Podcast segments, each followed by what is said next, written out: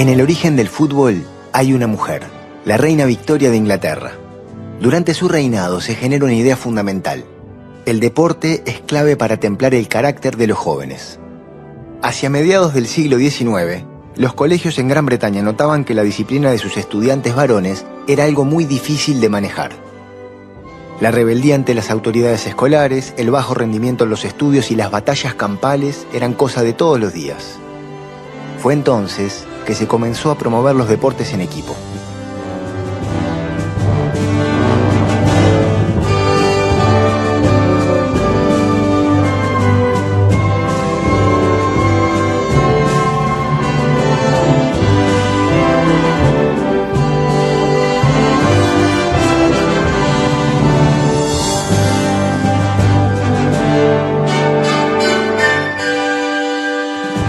Uh, Great Britain export a lot of sports all over the world. Why football was the more global? Uh, well, the three main ones in the 19th century were cricket, rugby, and football. All came from uh, growing up in public schools in Britain. That's schools where you had to pay to attend for wealthier boys, not girls. And uh, the people from the schools and universities and from the military were used to govern countries which were in the British Empire. So Britain exported these games to various countries and they were more popular in some than in others, depending whether that country was directly ruled by Britain or whether it was a trade partner of Britain or whatever. Alfredo, ¿no te parece que para ser un país tan futbolero no sabemos tanto de la historia del origen del fútbol uruguayo? No se habla tanto de ese inicio británico, ¿no? No, no, sobre todo los jóvenes. ¿Y cómo haces para uno de esos jóvenes contarle cómo llegó el fútbol uruguayo a este país? ¿Por dónde empezás tú el cuento? Bueno, yo empezaría el cuento cómo se creó el fútbol. Eh, entonces hay ejemplos de juegos con pelota a lo largo y a lo ancho del mundo hasta 3.000 años antes de Cristo. Hay que esperar a los libre pensadores donde eh, Rousseau habla de la necesidad de incorporar el deporte a los colegios. Y entonces los ingleses son los que primero recogen ese guante. Y empiezan a jugar en los patios de los colegios a algo que llamaban fútbol.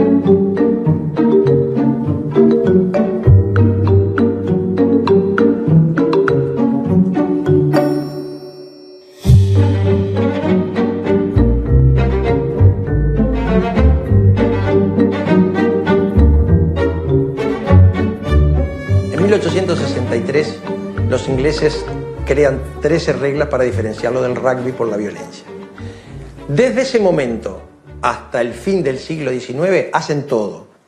Construyen la liga, la Football Association, construyen la copa, construyen el profesionalismo y construyen el campeonato de liga. Y construyen el organismo que regula aún hoy los reglamentos. Once the rules were introduced in the middle of the 19th century, instead of having one rule in this town and one rule in that town and one rule in that town or this school or that school, everything became codified. And why do you decide to unify all the rules? Be- It was because of railways, because in 1840, 1850, if you lived in this town and the next town was your rival and they were 12 miles away, you had to walk three or four hours to go from this town to that town, or you had to go by horse. And also, you had a half day holiday. Everybody worked six days a week, long hours, but suddenly, again, changes in labour law, you had half a day off on Saturday. So everybody got together, they formed some rules, and then you had a national game. You had a reason to travel, to play, to watch. Cuando empieza el fútbol eh, no es muy parecido al actual. Incluso las reglas de 1863 eh, tienen cosas que hoy no existen. Por ejemplo, los arcos no tenían redes, las redes fueron posteriores. El penal se crea en 1891. ¿Y por qué se crea el penal? Para hacer respetar a quien va a convertir un gol.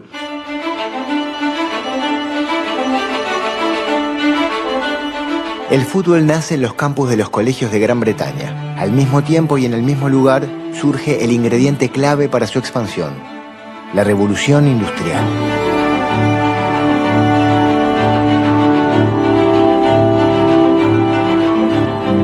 En determinado momento en Inglaterra ocurre que se empiezan a concentrar grandes cantidades de personas en pocos espacios, en espacios muy reducidos, trabajando en una fábrica, viviendo en el barrio que está al lado de la fábrica, prácticamente interactuando permanentemente entre sí.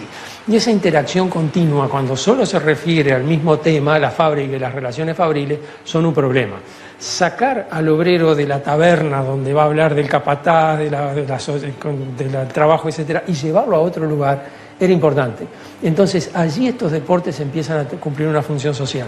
Another very important thing was the, uh, the number of teams who were attached to working institutions. So every mine would have a team, every factory would have a team. Churches would have teams. You had teams formed for all different reasons, but everybody was involved. It wasn't just the military, it wasn't just the educated people, everybody was involved. And if you didn't play, you could go and watch. Suddenly, this is a new, new development, a new pastime, a new national interest. And you have to create stadium like this. This Yes. is one of the oldest stadium of London. Yeah, yeah. This stadium was built in 1905. This is Fulham, is the oldest professional football club in London. It's right on the river, very historic, very attractive. Y la revolución industrial le permite a Inglaterra desarrollar un montón de productos para abastecer localmente lo necesario y entonces poder exportar al mundo. Esos productos entraron por los puertos y junto con los productos para comerciar entró el deporte. Los deportes acompañan la expansión imperial británica. Cada barco lleva las costumbres que los ingleses practican en su tiempo libre. Los soldados y los colonos introducen el rugby y el cricket, deportes que se consolidan en Sudáfrica e India. En el Río de la Plata, el fútbol se expande a través de gerentes, ingenieros y educadores que acompañan a las grandes compañías británicas. En Uruguay, todo empieza en el puerto de Montevideo.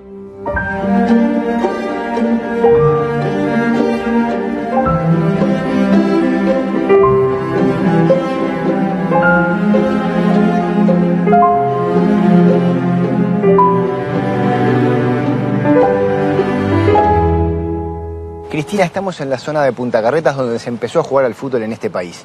¿Cómo era en aquel entonces esta zona? Bueno, esta zona era un descampado, es decir, estaba el centro, digo, y esto quedaba en las afueras. La gente no solía visitar, digo, como hacemos ahora que venimos a la playa, nada, no, era algo bastante importante hacer un, un viaje hasta acá. Pero estaba todo esto descampado, pero me imagino que el faro sí estaba. El faro se inauguró en 1876, incluso le dio el nombre a la zona, que también era conocida como Punta de Carretas, Punta Brava y después La Farola. Llegan al puerto de Montevideo y ¿por qué se trasladan hasta acá? Vos me decís, hay que imaginar que esto no existía. O sea, era un trayecto largo para venir a jugar a, a Punta No, Carretas. porque cruzaban en los- las falúas y desembarcaban acá y hacían sus partidos. Era una zona donde no molestaban a nadie, este, tenían, digamos, un entorno agradable para jugar. Y bueno, y las canchas que se hicieron en ese entonces no eran canchas como las que uno puede suponer ahora, eran rayas de cal y bueno, en ese, en ese cuadrado jugaban y, y venían los curiosos y, y trataban de entender qué estaban haciendo.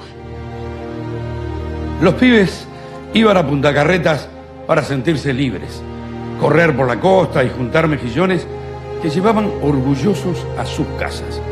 Una tarde les llamó la atención un grupo de hombres que hacían cosas raras. Eran los ingleses que jugaban al fútbol. Además, era verdaderamente una cosa de locos eso de pasarse las horas dando patadas a la pelota, cosa sin gracia y sin elegancia. Sin embargo, en las tardes de los domingos, los muchachos que iban a Punta Carretas dejaban de saltar por las rocas y juntar mejillones para presenciar el juego de los tíos del manicomio. No podríamos explicar lo que pasó por los muchachos. Lo cierto es que en la noche de ese día, cuando se hallaban en el lecho, no pudieron conciliar el sueño, porque un objeto redondo, cubierto de cuero, se había adueñado de sus corazones. y lo veían bailar y zigzaguear sobre una alfombra verde por entre millones de piernas de ingleses locos.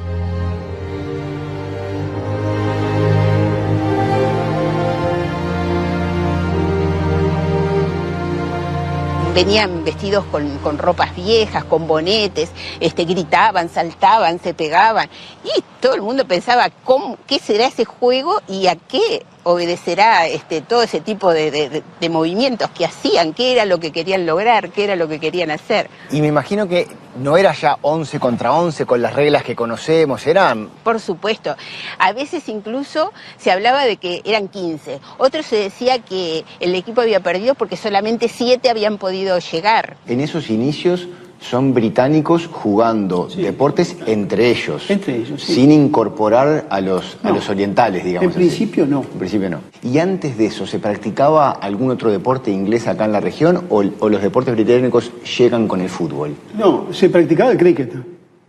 El primer deporte británico es el cricket, que justamente con el Montevideo Cricket Club, en 1861, eh, se inician los, los primeros... Este, competencia de cricket. Incluso hay antecedentes de 1841, 1842, en que la colectividad británica funda el Club Victoria. Y todavía no había ningún club de fútbol, sino que eran clubes de otros deportes como el Montevideo Cricket. Dijimos el Montevideo Cricket, el Montevideo Rowing, que es del 1874, 8 de mayo, es, los crean incluso socios del cricket.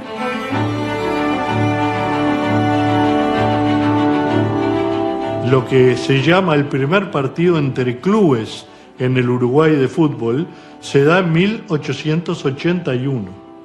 Es un cotejo por desafío entre el Montevideo Cricket y el Montevideo Rowing. Son todos ingleses que juegan. Y esos dos partidos los gana el cricket.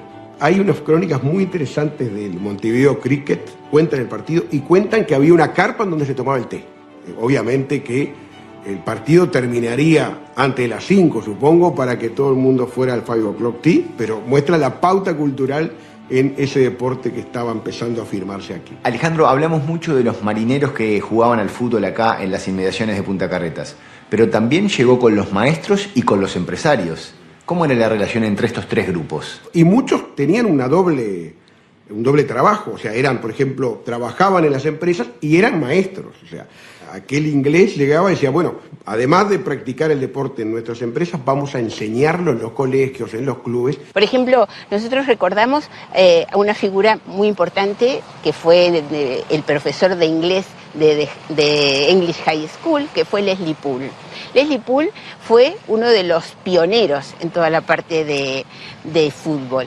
Entonces, este, uno de sus alumnos, que fue Enrique Listenberger, se entusiasmó tanto que llamó a todos sus, colegas para invitarlos a formar un cuadro de, de fútbol.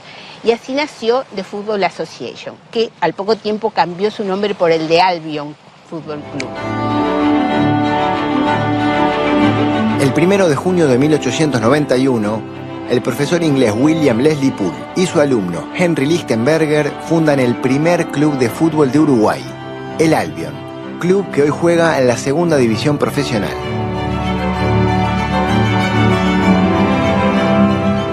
La primera camiseta es azul, eh, con cuellos blancos, pantalones blancos, y lo definen como un club de criollos, de hijos de ingleses, criados aquí, y entonces eran esa especie de eslabón entre los criollos y los británicos. Si bien en un primer momento la camiseta del Albion lleva los colores de la bandera uruguaya, muy pronto lo cambian. Y ya no es solo para que jueguen nacidos en el Uruguay, pueden jugar nacidos en Inglaterra. Y la camiseta de Albion pasa a ser roja y azul, de alguna manera como homenaje a Inglaterra. Además hay otro hecho que creo que merece ser señalado. Esas competencias reiteradas con los argentinos, que generan la rivalidad, pero que generan también la necesidad de mejorar para ganarle al vecino. La situación de que uno se tomara un barco en una orilla del Río de la Plata, amaneciera en la otra mañana, en la otra orilla, jugara y volviera, eso es vital A partir de 1896 se crea una competencia impresionante internacional entre uruguayos y argentinos, uruguayos y argentinos, que es impresionante.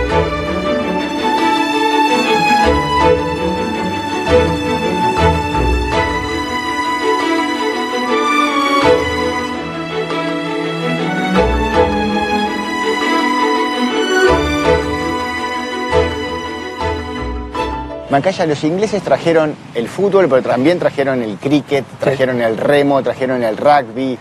¿Por qué el fútbol pegó tanto en esta sociedad? En primer lugar, porque acá teníamos espacio como para jugar. En segundo lugar, porque con una pelota jugaban como 30 tipos. Y después por cosas casi inexplicables, ¿no? Que tienen que ver con nuestra manera de ser, con eso de...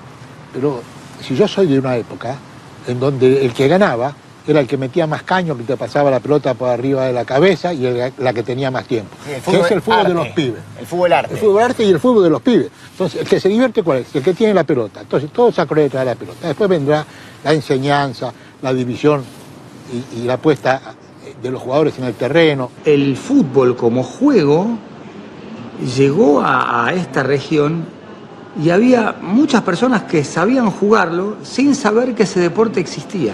Es único en el mundo. Es que hay- único, sí, sí, sí, sí.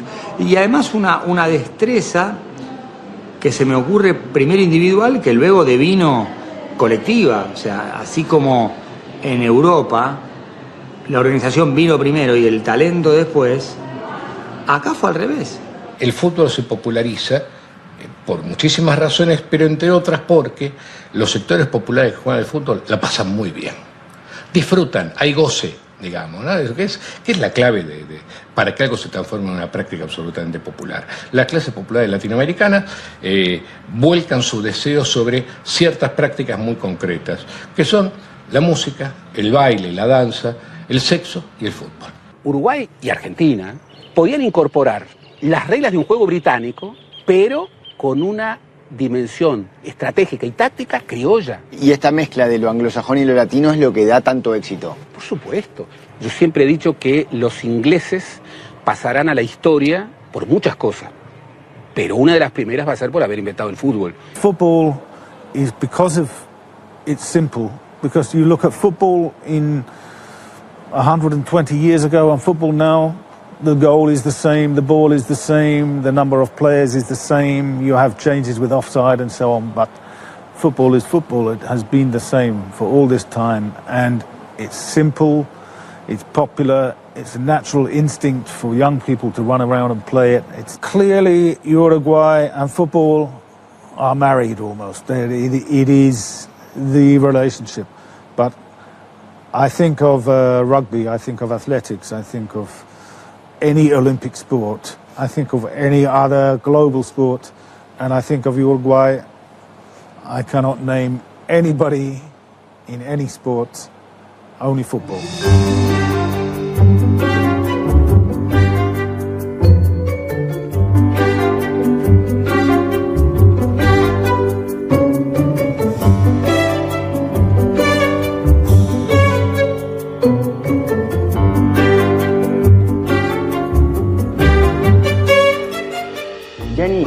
Ha recorrido el mundo. ¿Qué tiene el fútbol que despierta tanta pasión y tanta gente lo sigue cuando hay tantos otros deportes también, no? ¿Qué hay en el fútbol? Esa es una buena pregunta, ¿eh? Y creo que, bueno, alguien puede decir que es eh, porque es un juego tan simple, ¿no? Necesitas solo una pelota y, y puedes jugar. No, ni necesitas los arcos. Los arcos, ni necesitas un campo, una cancha, nada. Puedes jugar, puedes poner algo, dos piedras y, y- y juegas. Y es verdad. Otros dicen que es eh, eh, quizás porque es un deporte que no es predictible, ¿no? Que no siempre es el mejor o el más poderoso que gana, eh, que es imprevisible y es el único, es verdad que es el, el único deporte en el cual en un partido de 90 minutos puede pasar, puede pasar de todo. Eh, yo creo que es un poquito de los dos, más un tercer elemento que es eh, la magia del fútbol. Y que es algo que no se puede explicar, pero es suficiente de, de- de- de coger una pelota y dársela a un niño o una niña y se ve como la cara cambia. Se empieza a, a sonreír, hasta los ojos, hasta las orejas, todo, y empiezan a jugar inmediatamente y directamente. Y creo que esto es un elemento eh, más que explica el éxito increíble del fútbol.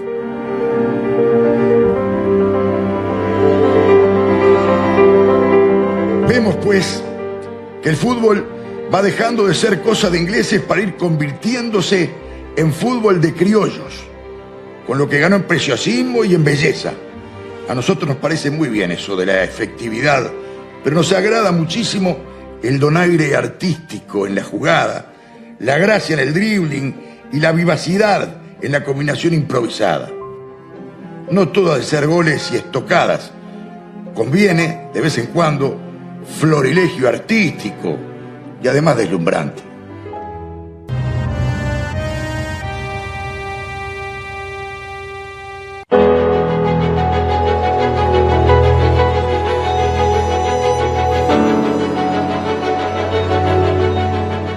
Así como el Albion surge en los colegios británicos, tres meses después la revolución industrial trae la fundación del KURK. La Central Uruguay Railway es una de las cinco compañías británicas que construye el ferrocarril en Uruguay. Los ingenieros y gerentes ingleses de la empresa crean la sección de cricket y fútbol. La prensa lo llama Peñarol o el team de Peñarol, porque en esa zona se encontraban los talleres de la empresa. El KURK es, en sus inicios, es el club de cricket de la empresa del ferrocarril, el ferrocarril central de Uruguay. Que en su momento era una empresa importante del... Importantísima, posiblemente la más importante del país. Allí hay una identidad muy fuerte, barrial, empresarial del ferrocarril. El ferrocarril era numéricamente la empresa más grande que había en el Uruguay. Es decir, el, taller industrial más grande era el taller del ferrocarril, por ejemplo, o sea, tenía miles de empleados. Bueno, eso ya construye una identidad fuerte en todo el país. Eh, en casi todo el país hay, digamos, se repiten Peñaroles con otro nombre, porque es el nombre de la estación de ferrocarril. Pero en este contexto, el Kurk en su inicio es una expresión totalmente británica. Sí, si bien hay allí la participación de, un alemán incluso y, y, de algún criollo, bueno, en los obreros del ferrocarril había algunos criollos que empiezan a participar en el Kurk, hasta que el Kurk separa la rama del fútbol y en 1913 pasa a ser primero Kurk Peñarol y posteriormente eh, Club Atlético Peñarol. ¿Y por qué el Kurk, a diferencia del Albion, que, que, es anterior, empieza a tener rápidamente tantos hinchas o tanta gente que lo sigue? El Kurk tiene como sede principal Villa Peñarol. Y Villa Peñarol era una población importante y además tenía una masa crítica de posibles simpatizantes y a su vez posibles jugadores, que era el personal del ferrocarril. El club era mandado por los ingleses y los empleados del ferrocarril, aunque se admitía a personas que no pertenecían al funcionariado de la empresa, pero las cuales no tenían participación en la dirección, ni voz ni voto. Sin embargo, pasó algo extraordinario, insólito. La masa popular criolla volcó su afecto y su admiración casi de inmediato alrededor de la entidad. La hizo suya y la acriolló. Instintivamente comprendió que Peñarol era la punta de lanza de un ejército glorioso que quebrando resistencias y prejuicios inundaría la República de innumerables deportistas. Y al hacerla suya, no la llamó más Kurk, sino Peñarol.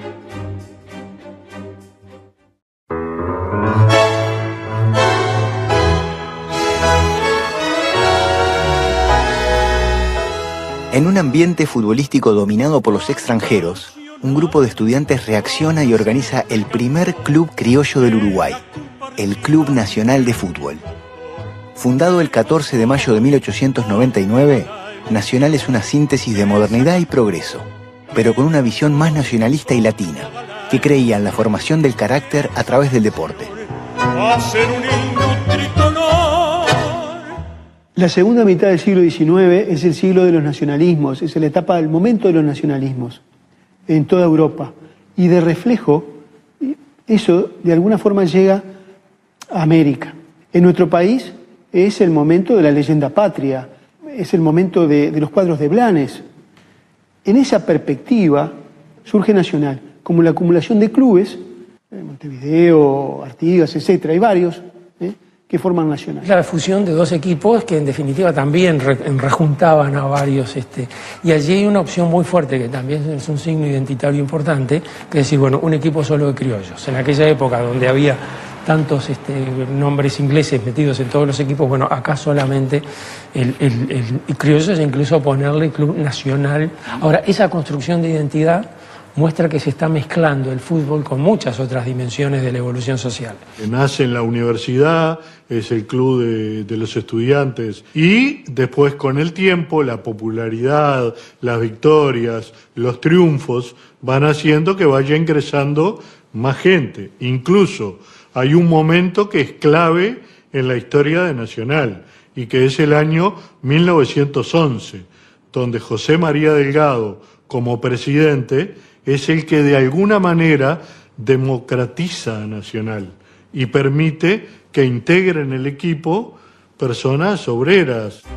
Desde el día que se fundó Nacional, la masa popular fue tocada en el corazón porque comprendió de inmediato que el fútbol criollo tendría sodalí que valiente y heroico pondría el fuego sagrado de la raza latina al servicio de un ejercicio físico en que había que poner para ejecutarlo ingenio y sentido artístico.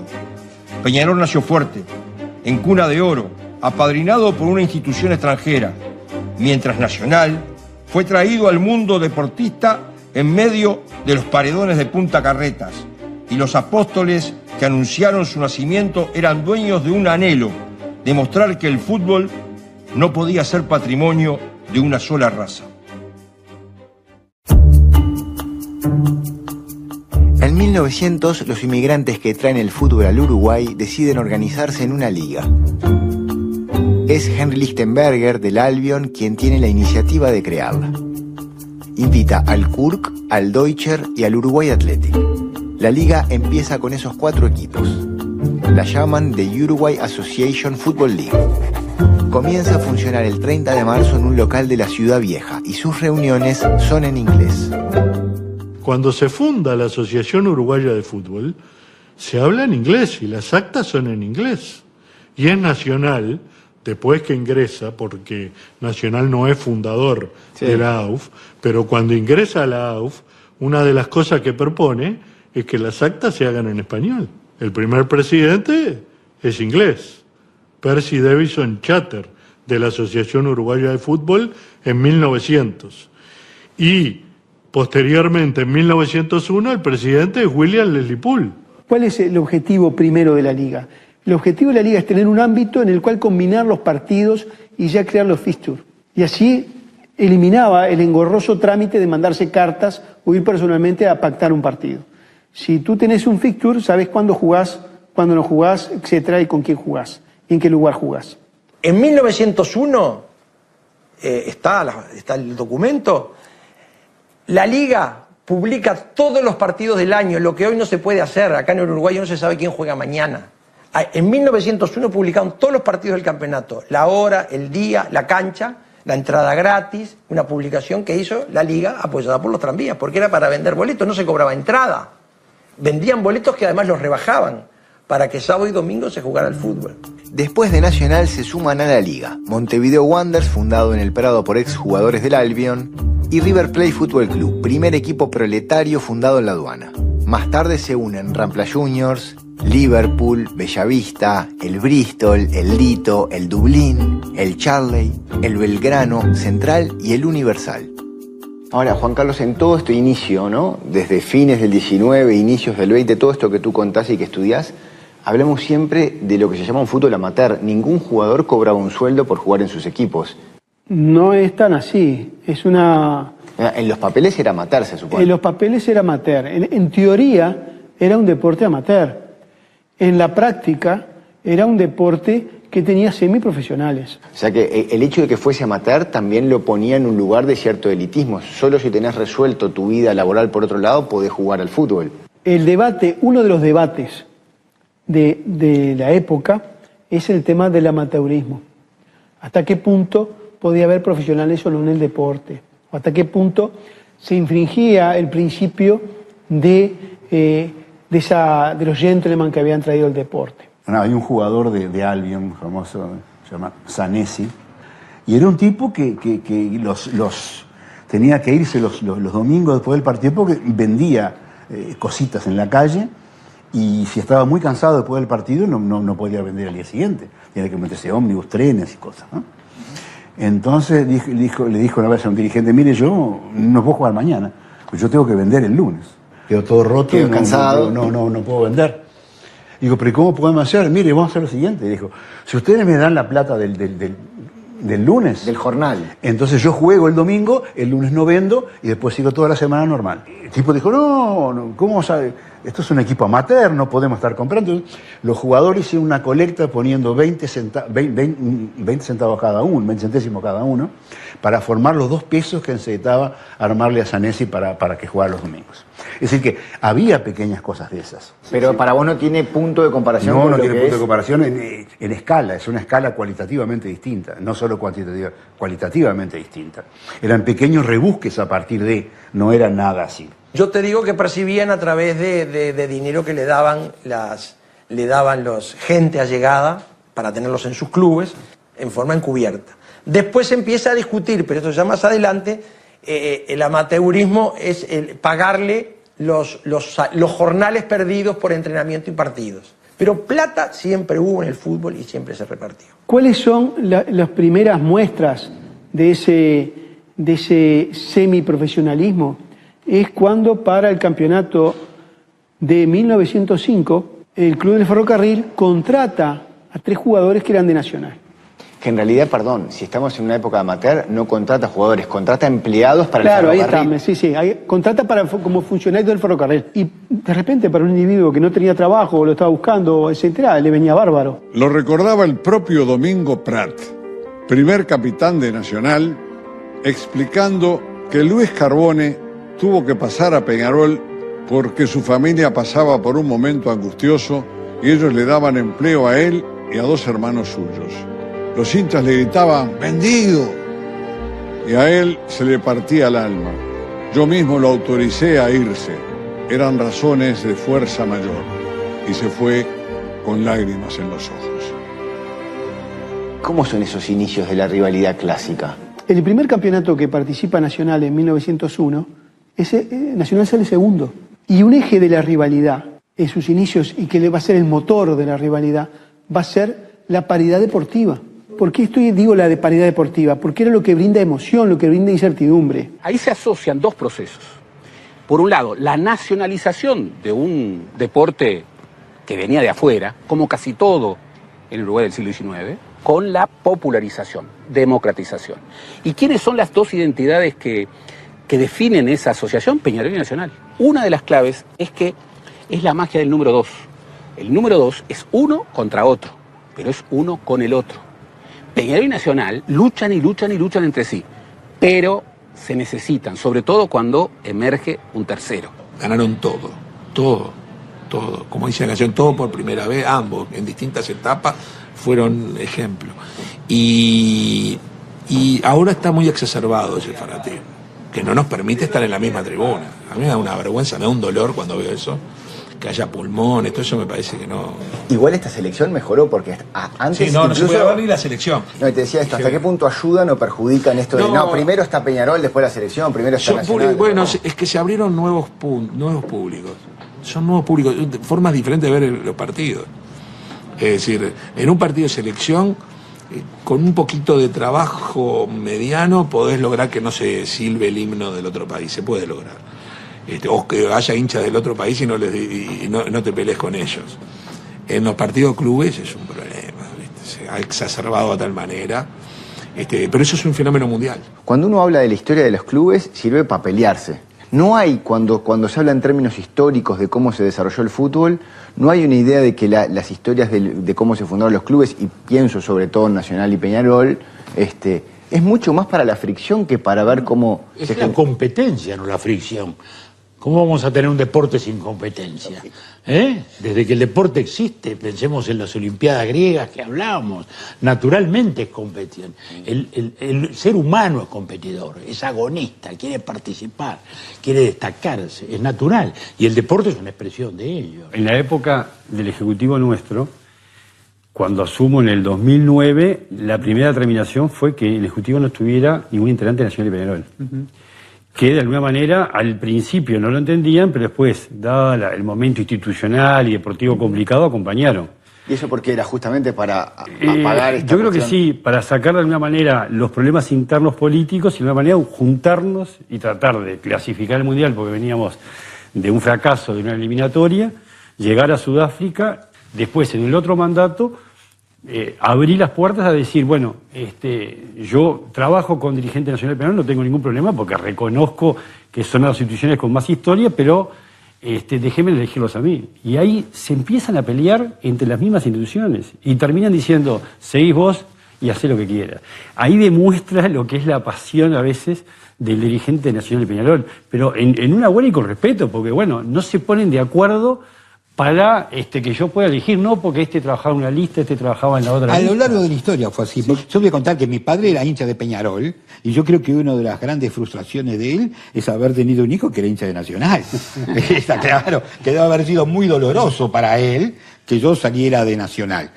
Pero lo que pasa es que el fútbol se juega entre amigos. ¿Cómo Y decirlo? Hay un folclore lindo y un folclore que no es lindo, porque hay un folclore lindo de que en el barrio te gastan, que pero el ¿en gol... qué actividad, en qué actividad No, del, pero, del- del Julio, ser reconoce- humano? digo, tenés un hijo que tuvo que renunciar a la Comisión de Seguridad de Peñarol, tenemos problemas en serio, no me digan que todo folclore es positivo en esto. Acá hay problemas pero hay a veces. problemas. Y hay declaraciones Y hay declaraciones. No es el folclore de que me encuentro en el barrio y le digo, qué golazo ayer, eh, otra vez, eh, que es lindo, que se- hay un momento donde ese folclore hace mal. Fútbol es la mayor expresión popular y como consecuencia vive la peripecia de los cambios sociales. A nivel de selección cambió. Y este, antes los partidos que jugaba la selección iba Amsterdam, iban los hinchas de Peñarol a ver la selección y los hinchas nacionales iban a Colombes. Y Con así, camiseta. Con camiseta y con banderas. De sus cuadros. De sus cuadros. Y se vendían las entradas en la sede de Peñarol y en la sede nacional. Algo totalmente que no tiene explicación.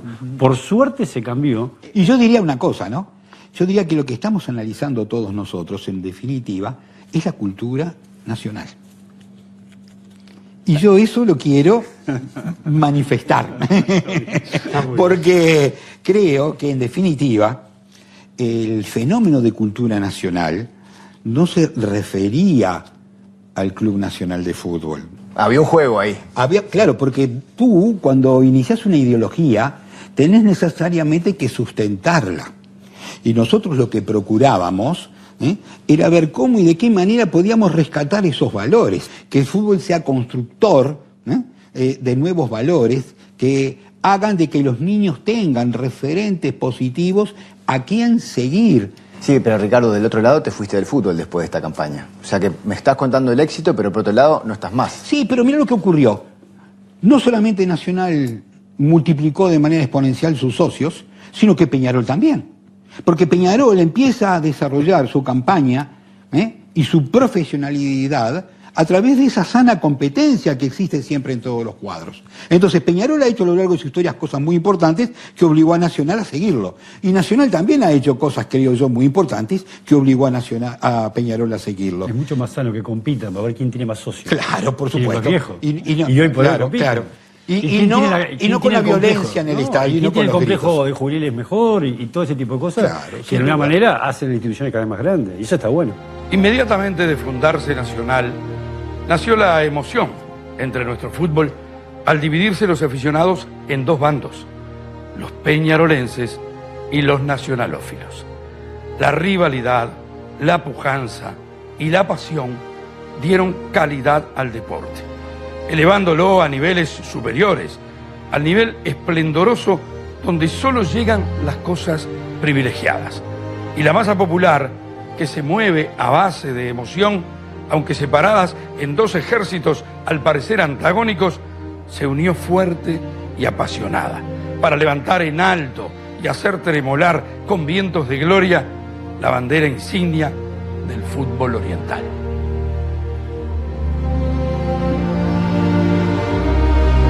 Devuelve la pelota de buscar Peñarol, tira la pelota para Aguirre, Aguirre para Jorge Villar, entregó tiro abajo.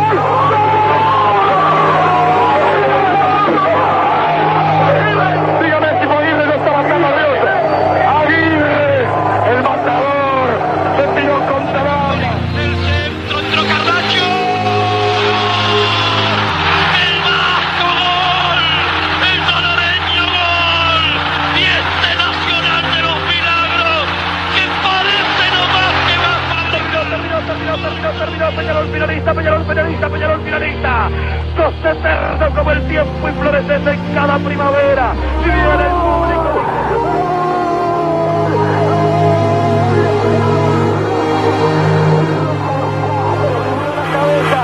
No lo miro. Jorge. Gol. Gol. Nacional del mundo. Nacional del mundo. Uruguay del mundo.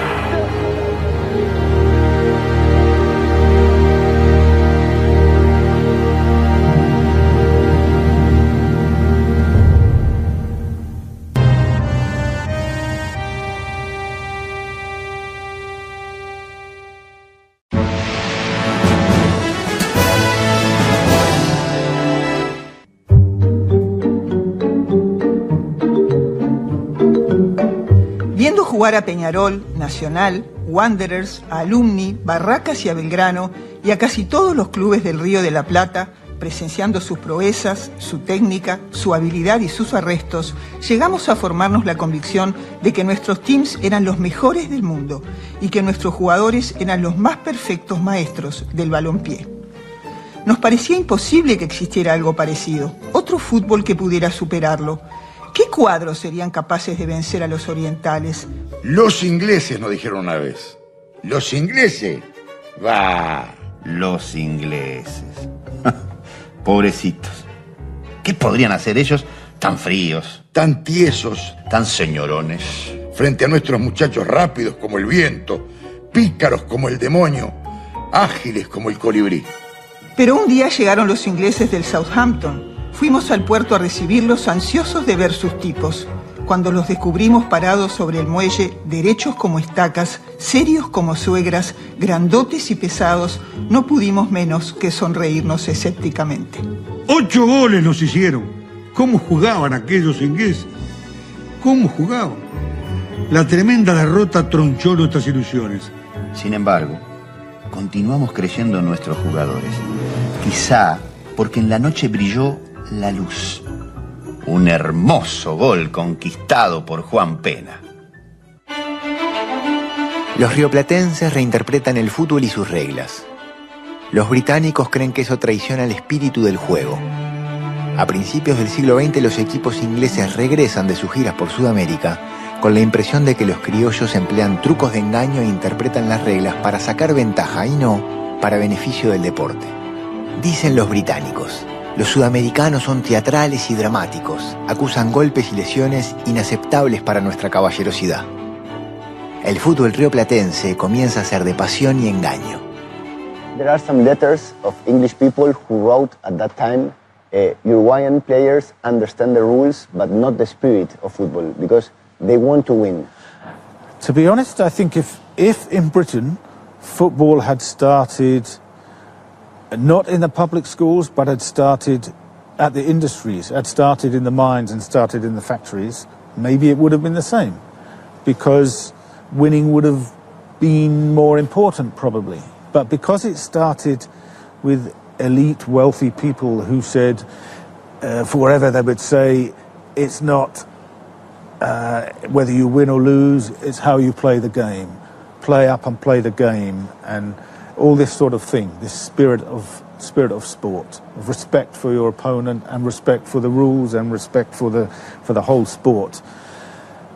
I think there is, whether it's a cultural difference or a social difference, I don't know. But it happens in other sports to the same way. There is a big uh, dislike in Britain of the way cricket is played, for example, in Pakistan. Everybody thinks, oh, they always cheat, they do Ah, anything to okay, win. okay, okay, They think largely of of uh, Argentina and for some time of Uruguay. Oh, they will foul you all the time. They just want to win. They think the same of Italy, and it's stereotypes that grew over a long period and they change eventually, but it takes time. Usted es italiano, nosotros uruguayos, pero se habla que los latinos en el respeto de las reglas no siempre hemos sido lo, lo educados que debemos, que a veces somos de protestar mucho con el juez, de estar como todo el tiempo poniendo en cuestión las. ¿Coincide con esa, con esa visión? Absolutamente, absolutamente. Y, y creo que yo soy uno de los, de los peores en este. ¿Ah, sí?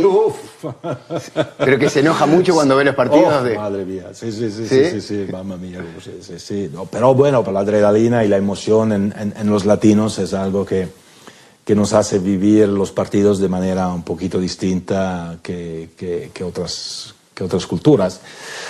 Lo que tenemos que intentar hacer siempre es respetar, ¿no? es respetar al adversario, respetar al árbitro y aunque a veces se puede pasar que pierdes la, la cabeza, no sé si se dice en Sí, español. se dice ¿eh? perfecto. Eh, eh, luego, después, eh, tienes que recuperar la cabeza y, bueno, y mirar lo que, lo que hiciste y quizás excusarte o de toda manera intentar hacerlo mejor. He observado que espectadores incitaban a los jugadores de su cuadro al juego sucio y más aún, a lastimar a los contrarios. Me parecía eso tan imposible que no lo hubiera creído si no lo hubiese presenciado personalmente. Esto es el colmo, porque no hay nada más censurable y degradante que obtener alguna ventaja o el triunfo en la competencia deportiva apelando a medios ilegítimos, reñidos con la cultura y caballerosidad con que deben siempre ser presididas.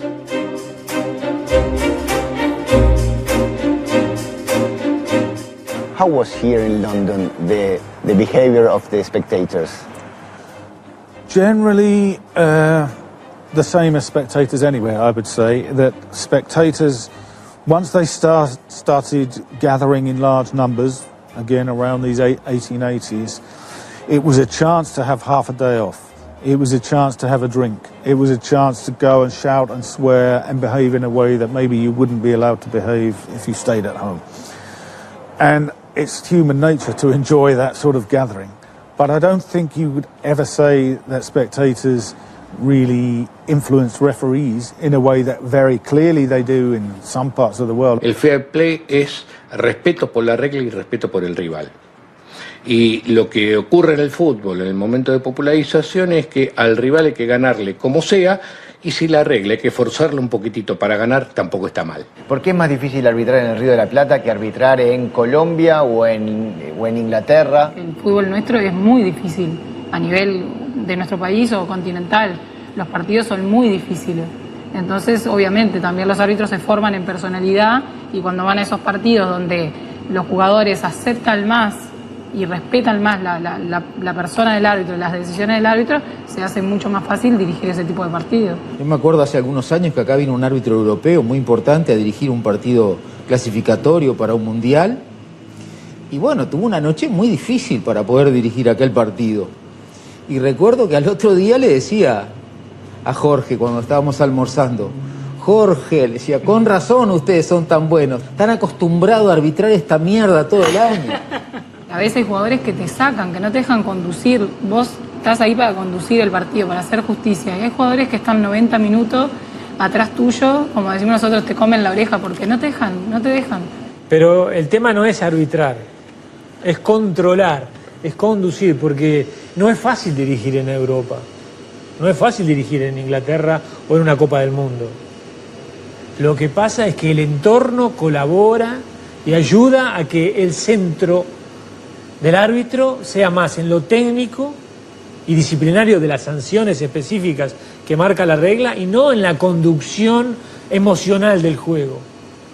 No el de controlar los desbordes, no el de estar todo el tiempo discutiendo o lidiando con la viveza criolla también malentendida. Por supuesto, si, si acá este, seguimos este, glorificando a los que ganan haciendo trampa. O el gol de Maradona a los ingleses no lo gritamos. Macaya, tiene que haber una diferencia porque la gambeta es un engaño dentro de las reglas. No es lo mismo la gambeta que un codazo. No, no, no. Para que... No, Entonces, para nada. e- ese, Al enga- contrario. ese engaño dentro del juego. Claro, pero te digo más. En ese engaño puede ser penalizado, no te digo por el árbitro, ¿no? Pero puede ser penalizado por el rigor del adversario. Porque vos fíjate, Pelé, fíjate Alfredo Di Stefano. Yo hablaba con Alfredo Di Stefano y Alfredo Di Stefano me decía, dice, yo no gambeteo porque no le voy a dar ventajas a Enrique a los demás. A estos grandotes, porque generalmente los defensores eran siempre grandotes, a estos grandotes no les dan la ventaja que me puedan golpear, que me puedan voltear, que me puedan trabar, que me puedan trancar, como dicen ustedes. ¿Cómo? Claro, y si yo lo adelanto por un costado, me voy por el otro. En ese sentido, la mano de Maradona contra Inglaterra en el 86... Es antirreglamentaria. Claro, pero es... el- No, no, no, el- no se puede dudar. El problema es ese. Pero es el símbolo de la picardía también. Sí, es el símbolo de la picardía, es el símbolo de la revancha contra los ingleses. ¿Qué marca el reglamento? No se puede hacer gol con la mano, es antirreglamentario. Aceptemos la regla por sobre todo lo demás. Y Lo demás no justifica ganar con un gol con la mano. Ahora, hay quienes dicen, eh, eh, qué vivo, qué inteligente, qué piola. Entonces yo, lo- yo estaba en la transmisión y a mi relator le dije con la mano y mi relator siguió viaje. Con la mano nada, de con la mano. ¿Y por qué tenemos esa, eh, esa idea de que, bueno, está bueno ganar con un gol en offside, con la mano? eh? Pero es que nosotros también tenemos, no, te- no necesitamos cruzar el charco, tenemos también una mano de Dios. Lo que pasa es que acá parece que. que No, que- pero fue penal y que criticar, está bien.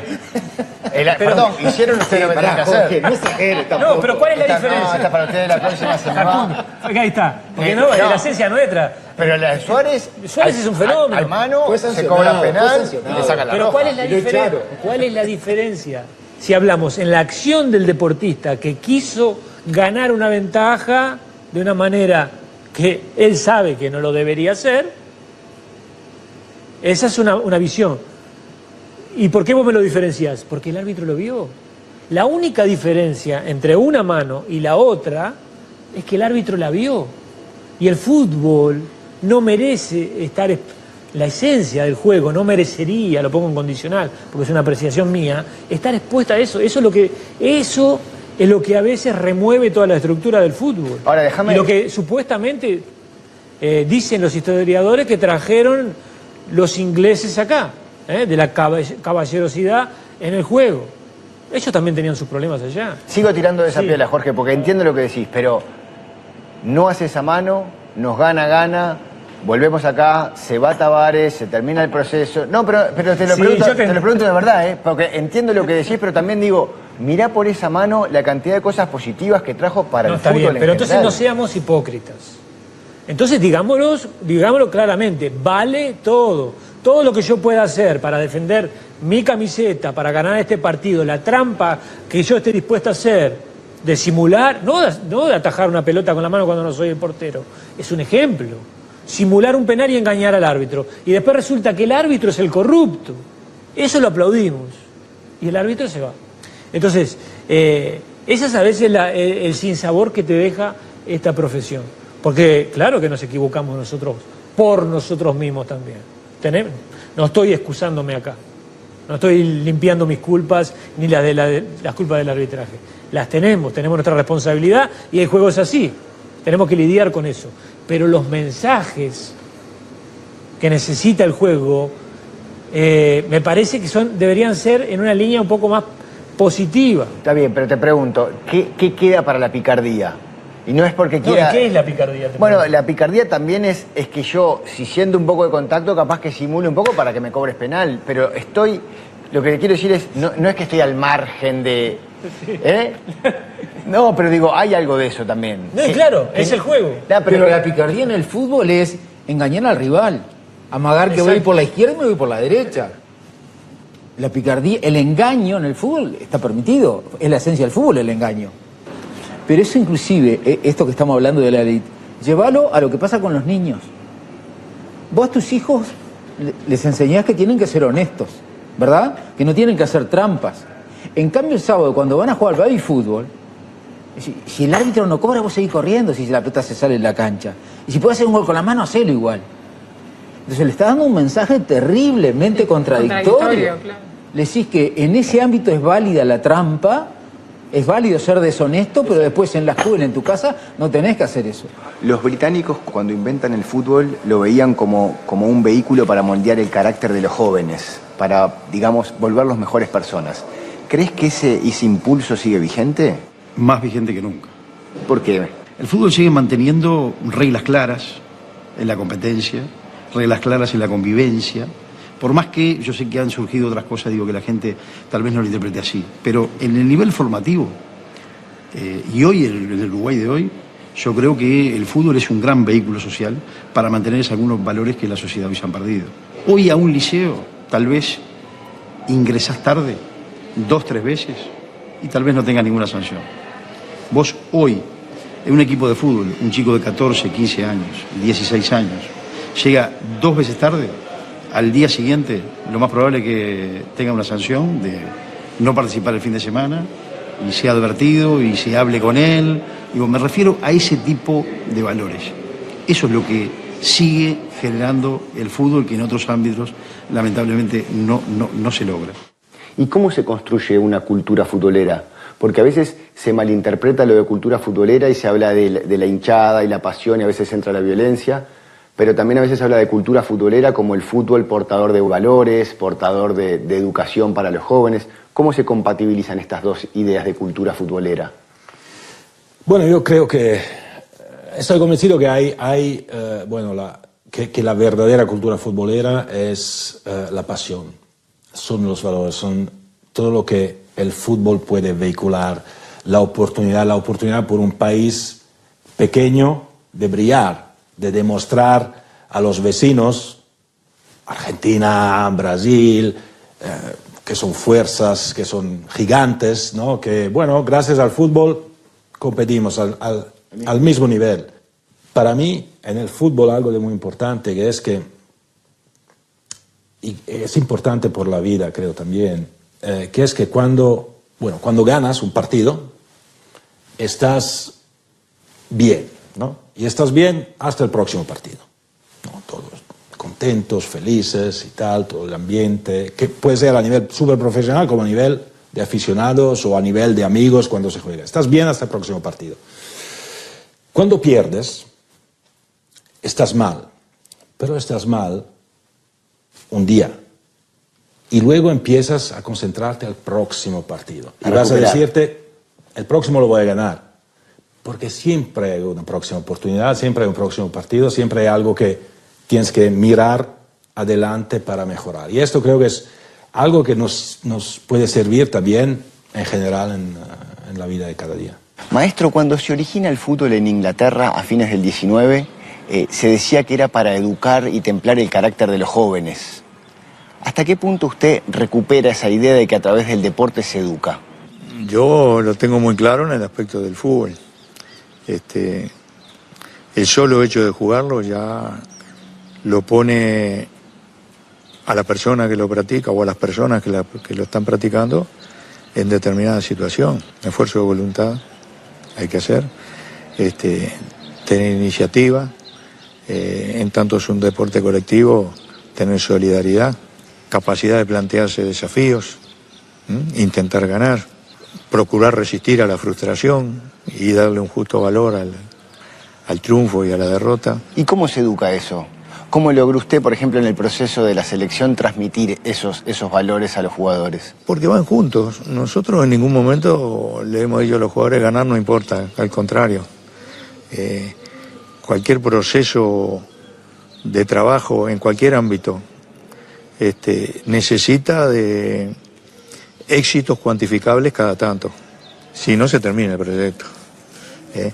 Y en el fútbol esos son los resultados. Ya hablaste de cuando vinieron lo- los ingleses, pero después los jóvenes uruguayos, este, y primero por imitación obviamente, imitaban a los que traían un juego nuevo, que lo practicaban mejor obviamente. Pero después este, le fueron dando, fueron dominando esas técnicas y le fueron dando un carácter muy propio, que tiene que ver con lo cultural. Y eso de la viveza, de, eh, De la gambeta, de sa- de- y sí, o de sacarle una ventaja al reglamento, alguna cosa de esa, nada, está dentro de, de los patrones culturales de, de- de los países, que todos lo tienen. También es poderoso nuestro fútbol por algo más espiritual que por sus triunfos. No negaremos que el triunfo atrae la admiración y la adhesión, pero nada valdrían los triunfos si el que los obtiene es un organismo frío. No. Nuestro fútbol es poderoso porque siempre ha tenido fuerza y alma. Ha perdurado y perdurará porque si bien posee fuerza, posee también corazón. Muchos, muchísimos le deben su evolución cultural y su emancipación económica. Su potencia mayor radica en que es instrumento de regeneración física y moral. Dirigentes y jugadores hicieron del fútbol un espectáculo que emocionó y cautivó, y que en el correr del tiempo desbordaría el cauce limitado del deporte para regar la patria, haciendo fructificar ideales de felicidad, de alegrías y de gloria.